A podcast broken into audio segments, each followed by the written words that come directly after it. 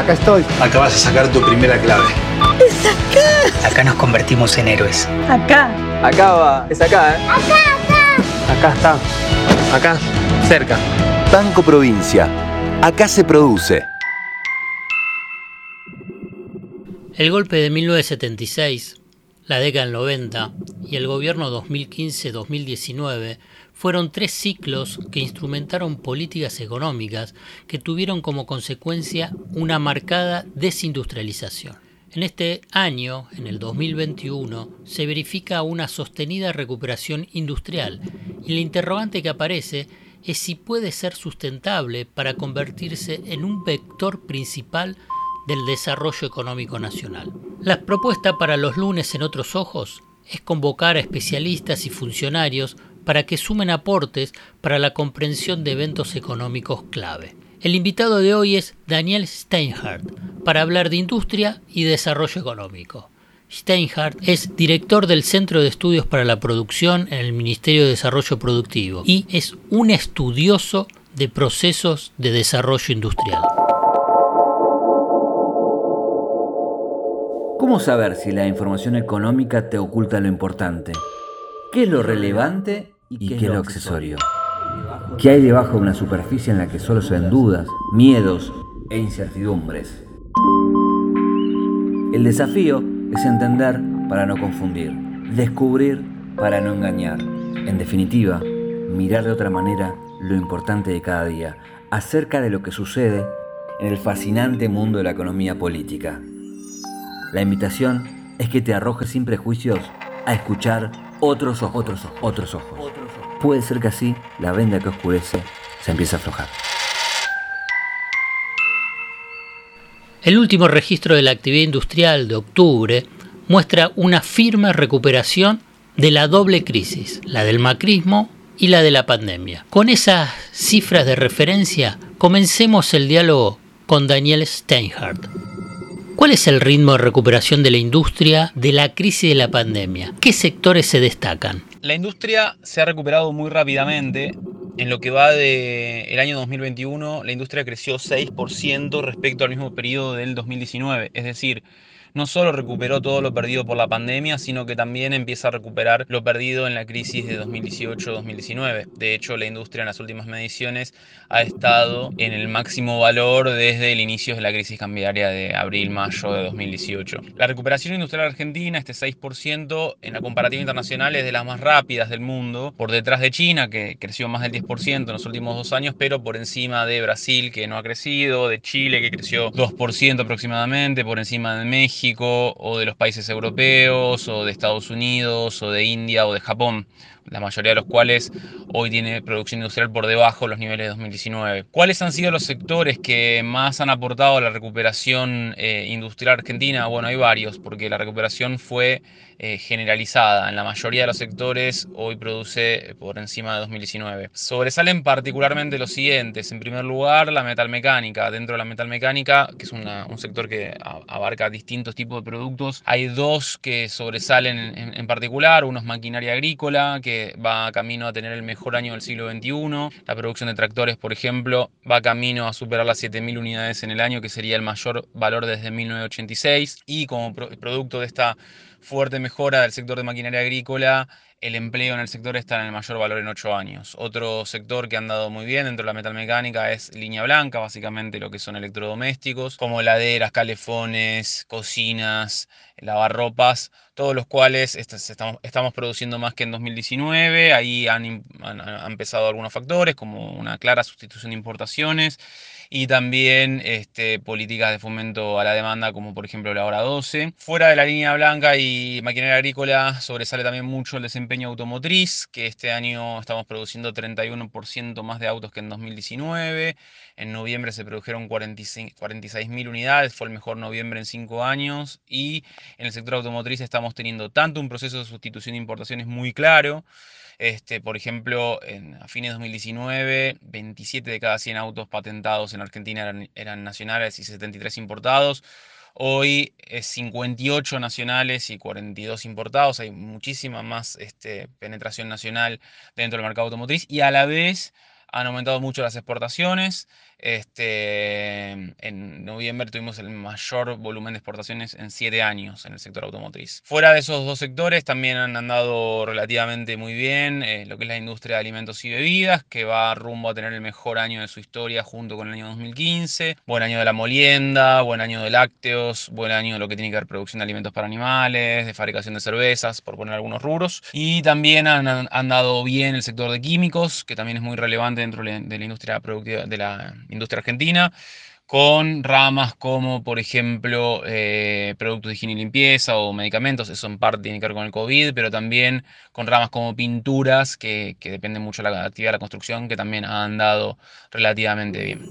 ¿Cuáles son las perspectivas para el año próximo, para el 2022? Lo que es estable esperar es una continuidad de la recuperación, traccionada particularmente por aquellos sectores que estuvieron más golpeados por la pandemia y que la normalidad eh, está impulsando. En los últimos meses, los sectores que más se han recuperado han sido, por ejemplo, prendas de vestir, calzado, que fueron muy golpeados por la pandemia, por la falta de reuniones sociales, por la falta de circulación. Esos sectores han recuperado muchísimo en los últimos meses. Y también, por ejemplo, todo lo que son proveedores de vaca muerta, muchos son proveedores industriales, esos, esos proveedores eh, hidrocarburíferos habían estado muy golpeados en los primeros meses de la pandemia y ahora están teniendo una muy rápida recuperación. Es muy probable que esos sectores se mantengan a paso firme en, en 2022 y sean uno de los, de los que más aporten a la recuperación el año que viene, que estimamos que, va a continuar. ¿Cuáles son los principales limitantes del desarrollo industrial local? La falta de dólares, la escasa inversión en inversión y desarrollo, I más D, la productividad, recursos humanos, la principal limitación al desarrollo industrial argentino tiene que ver con la falta de dólares. La industria argentina es una industria que es mayormente dependiente del mercado interno. Hay algunos segmentos que dependen del mercado externo, pero en el promedio es mayormente dependiente del mercado interno. Por lo tanto, si el mercado interno se resiente, el desempeño industrial tiende a, a comprimirse es lo que pasó en buena parte del periodo 2015-2019, agravado además por este, una penetración de importaciones que sobre un mercado interno más chico, además las importaciones ganaron peso, entonces la, la producción local se vio doblemente afectada. El mercado interno depende en gran medida de lo que ocurra con la disponibilidad de dólares, por eso es tan importante siempre apostar a las exportaciones este, como una forma de obtener divisas que a su vez robustece el mercado interno. La industria argentina tuvo un desempeño muy favorable en el periodo 2003-2011, con un mercado interno muy creciente, pero una de las condiciones de posibilidad de todo eso fue que las exportaciones argentinas de todos los productos, industriales y no industriales, se, triplicaron, pasaron de 30 mil millones de dólares en ese periodo a 100 mil casi, y eso permitió un mercado interno mucho más floreciente. Cuando ese proceso empezó en, reversión a partir del año 2011, el desempeño industrial empezó a, menguar. Entonces es clave la disponibilidad de dólares. Por supuesto que eh, otras variables como la investigación y desarrollo local, como el perfil de los recursos humanos, como la productividad, que en parte están muy interrelacionadas las tres, eh, incide mucho porque de eso va a depender también el, potencial exportador de, la estructura productiva argentina. Si nosotros tenemos pocos recursos humanos calificados, si la industria es poco productiva y si tiene poca I más D, la única forma de competir va a ser bajo la, forma de salarios bajos, como hacen los, los, países más pobres industriales, como no sé, Bangladesh, por poner un ejemplo, Vietnam. Y claramente no se quiere eso. Si queremos competir con salarios altos lo que necesitamos es sí o sí y más de productividad y, recursos humanos. Por lo tanto, eh, obtener divisas en, eh, en, los próximos años es fundamental para agrandar el mercado interno. Agrandar el mercado interno a su vez genera condiciones de posibilidad para que haya más I más D, más productividad, más recursos humanos. No brota por sí solo, pero es una, un, aliciente. Claramente son cuestiones que, que son complementarias. Tamaño de mercado interno, I más D, productividad y recursos humanos. Así que hay que invertir también en eso. A ver, Daniel, desde hace unas cinco décadas existe el péndulo que va de políticas de industrialización a políticas de desindustrialización. ¿Qué tipo de entramado existe hoy con semejante oscilación de estrategias de desarrollo? Para responder a esta pregunta hace falta hacer un, breve repaso de lo ocurrido en las últimas cinco décadas en materia industrial. Argentina en 1974 tuvo su pico histórico de producción industrial per cápita y desde entonces tendió a ir eh, replegándose. Hubo algunos momentos de excepción eh, a esa tendencia, que fue particularmente el periodo 2003-2011, de clara reindustrialización, pero si uno mira la, tendencia a largo plazo, es una tendencia eh, de, desindustrialización. Y una desindustrialización que ha, tenido, que ha tendido a fragmentar o polarizar, si se quiere, el entramado industrial. En los años 70 eh, Argentina era por lejos el país más industrializado de la región, no demasiado lejos de, algunos países de Europa, y contaba con un tejido muy integrado, este, con, produciendo una metalmecánica fuerte, con una industria textil fuerte, con una industria eh, petroquímica que estaba madurando, una, industria automotriz fuerte y una industria naval fuerte, y este, buena parte de eso este, se, deterioró mucho en, en las últimas décadas. ¿Qué ocurrió en las últimas décadas? Bueno, hubo algunos sectores industriales ganadores, por ejemplo, todo lo que tiene que ver con, con, la agroindustria en general salió bien posicionada y hoy es una gran generadora de dólares. Un caso típico de eso tiene que ver con el complejo oleaginoso, que tiene una parte industrial en lo que es la industria aceitera, por poner un ejemplo. Y después otros sectores que se han replegado mucho. Digamos, Argentina había logrado ser superavitaria en materia comercial en por ejemplo, algunos segmentos de la metalmecánica, como la maquinaria agrícola, este, incluso en, equipamiento, en algunos equipamientos tipo de electrónica para oficina, en su momento eran calculadoras, digamos, o mismo en, calzado, en textil, y eso, Argentina había logrado eliminar el déficit y hoy es este, la mayoría de esos sectores, este, no todos, pero la mayoría este, tienden a ser muy deficitarios y además muy dependientes de mecanismos de apoyo estatal, vía administración del comercio o, otro tipo de, transferencia de ingresos. Entonces ha ocurrido eso, hay una industria que se ha dualizado, este, donde han aparecido cosas muy interesantes en las últimas décadas, porque también han aparecido cosas muy interesantes en el complejo biotecnológico, tenemos una industria farmacéutica que hoy está en sus máximos niveles de la historia, en estas farmacéuticas, particularmente de salarios altos y con bastante predominancia de capitales nacionales, pero, este, pero bueno, este, la, la, trayectoria ha sido una trayectoria que si uno lo, lo mira a la luz internacional, ha sido una trayectoria en, líneas generales negativa, este, con excepciones, insisto, con el periodo 2003-2011, pero este, a líneas generales negativa. Entonces, también hay que mencionar que a nivel regional, ha, costado mucho eh, robustecer procesos de industrialización en las últimas décadas. No es algo exclusivamente de Argentina. Brasil ha tenido severos problemas con, su industria en las últimas décadas, particularmente en el siglo XXI. Ha tendido Brasil a, primarizar su estructura productiva. Ha tenido una revolución del agro Brasil, pero, pero la industria ha costado mucho que, sostenga las grandes tasas de crecimiento que se había tenido en, los 40, de los 40 a los 80 del siglo pasado. Algo parecido puede decirse de México, que si bien tiene un perfil de exportaciones muy industrial, es mayormente una maquila, un ensamble. Y ahí yo creo que, bueno, son eh, varias razones, pero sin dudas la competencia asiática ha sido muy, muy complicada para los países de la región más industrializados como, como Argentina, Brasil y México, y que, y que explican por qué nos ha costado tanto en las últimas décadas lograr un, un desempeño industrial favorable.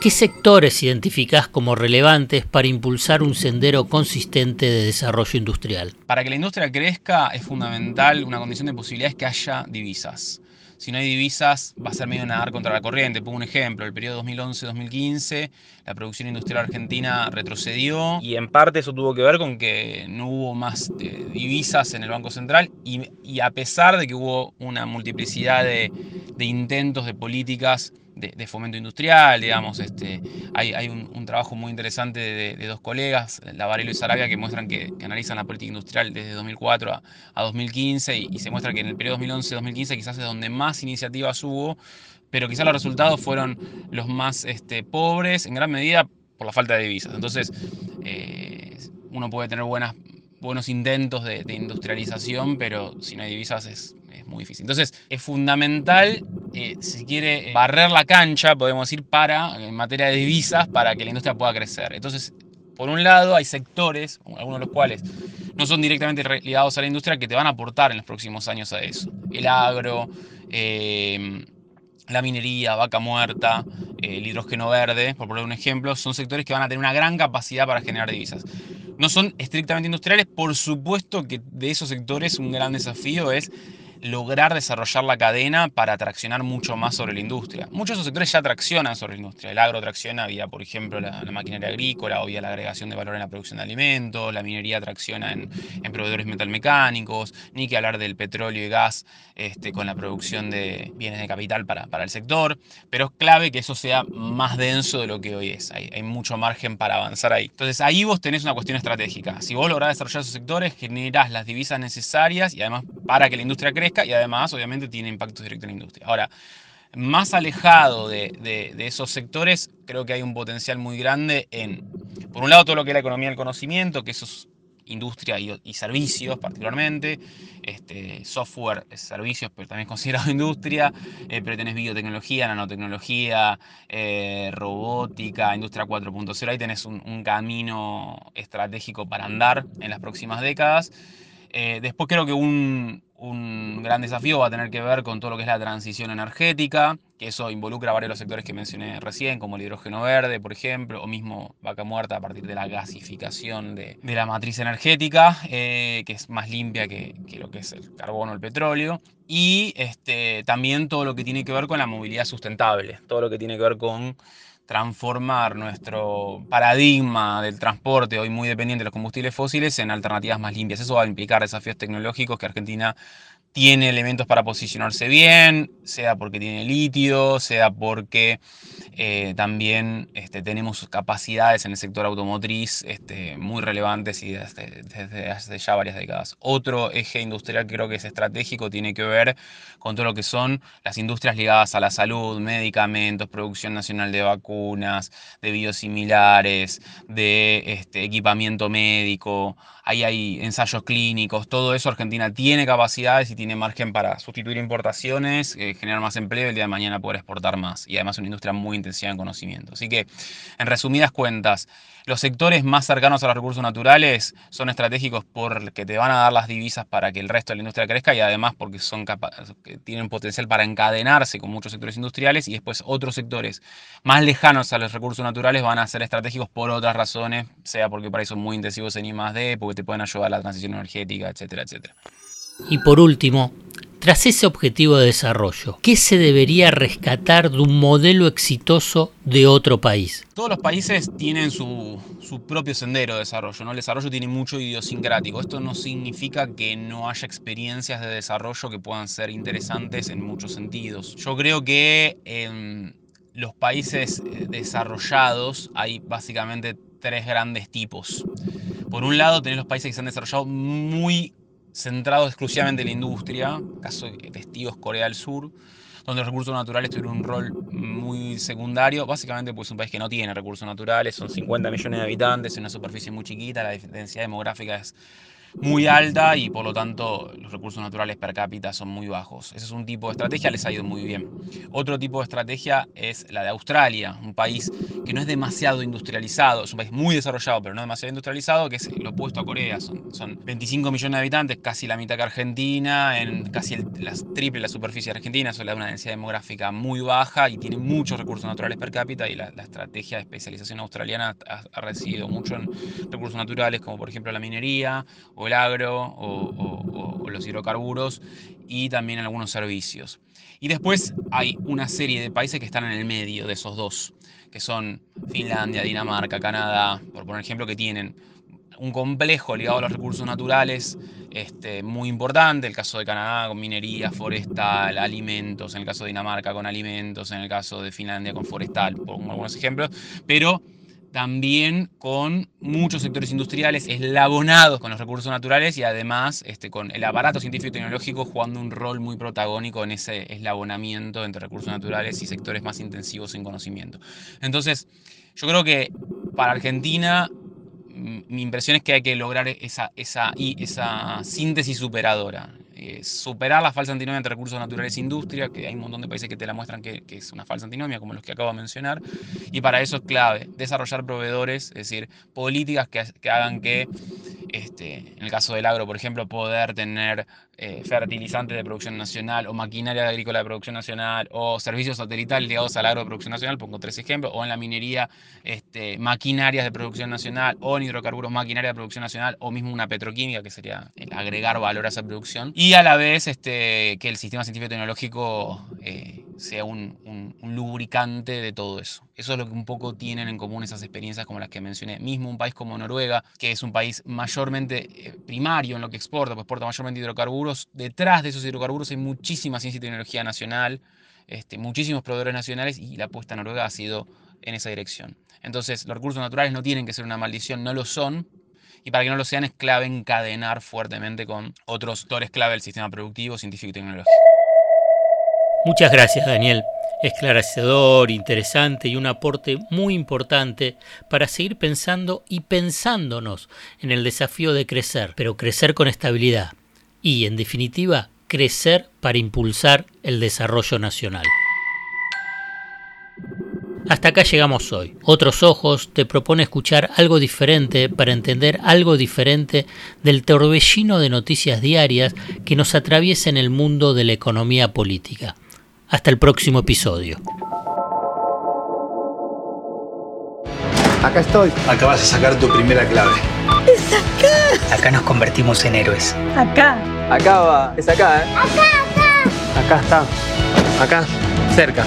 Banco Provincia. Acá se produce.